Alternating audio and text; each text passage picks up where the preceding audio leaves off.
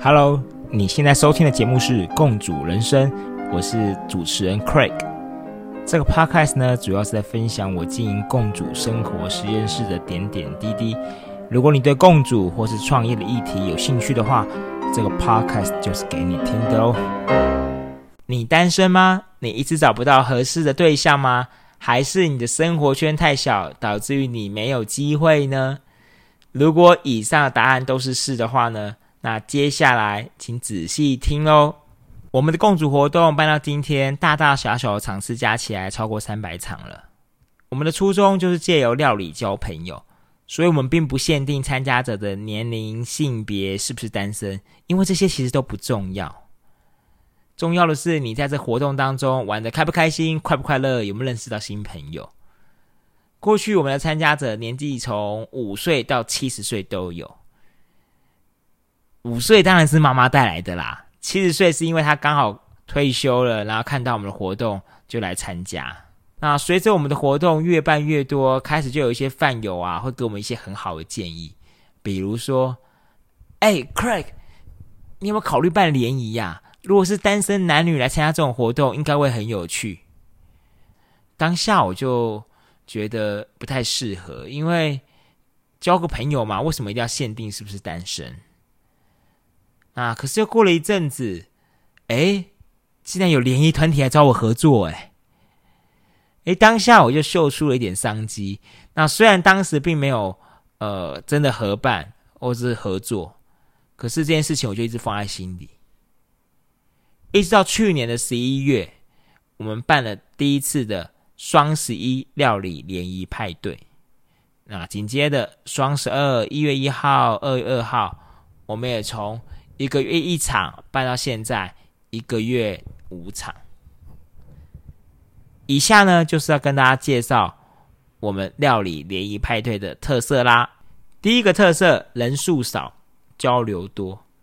怎么说呢？我们的联谊时间是三个钟头，我们的人数是六到十位，也就是三个男生、三个女生，或是五个男生、五个女生。我们会确保人数一比一。那相同的三个小时的联谊时间，在外面的其他联谊活动呢？你可能认识的是二三十位，或者是四五十位，时间也太紧迫了吧？那我们这里是非常注重大家交流的品质，希望大家有一个深度的交流，所以我们才会把活动设计在六到十位。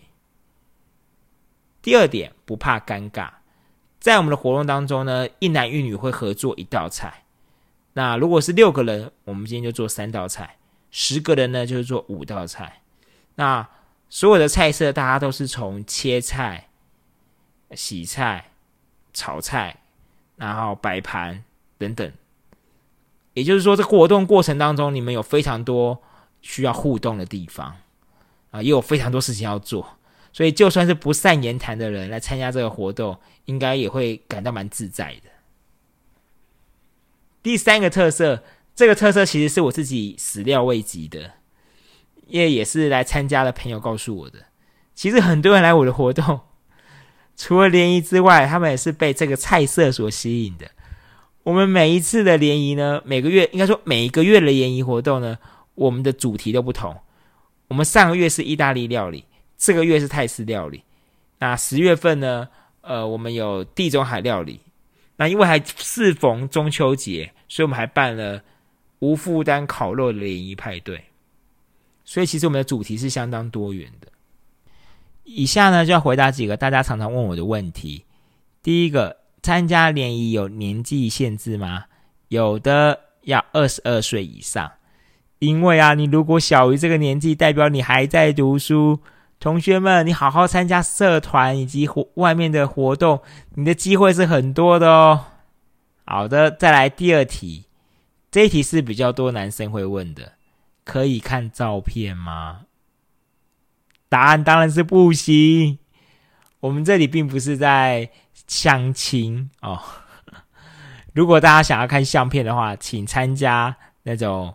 呃，一对一的精准配对，缴个年费几万块，应该可以让你相片看到宝之类的。在我们这里，我们更注重的是人跟人本质的一个交流。其实我参加我们活动的人啊，素质都非常的高，主要有两个原因啊。第一个原因，我们的参加者绝大多数都是朋友推荐来的哦，可能是他的朋友参加过我的活动哦，又或者是他听他的朋友讲这个活动很好玩。对，在第二个原因是，本身做菜的过程当中，呃，互动会非常的多，那你很容易就被看破手脚，就这个人的习惯啊、教养啊等等的。其实是一览无遗的哦，所以其实呃，来参加活动的报名者呢，他的素质其实都是非常的高。我们更在意的是这个人的个性、人格的特质。第三点，不会做菜可以参加吗？当然可以参加。如果不会做菜，我们会带着你煮，而且我们是有提供菜单、提供食谱的。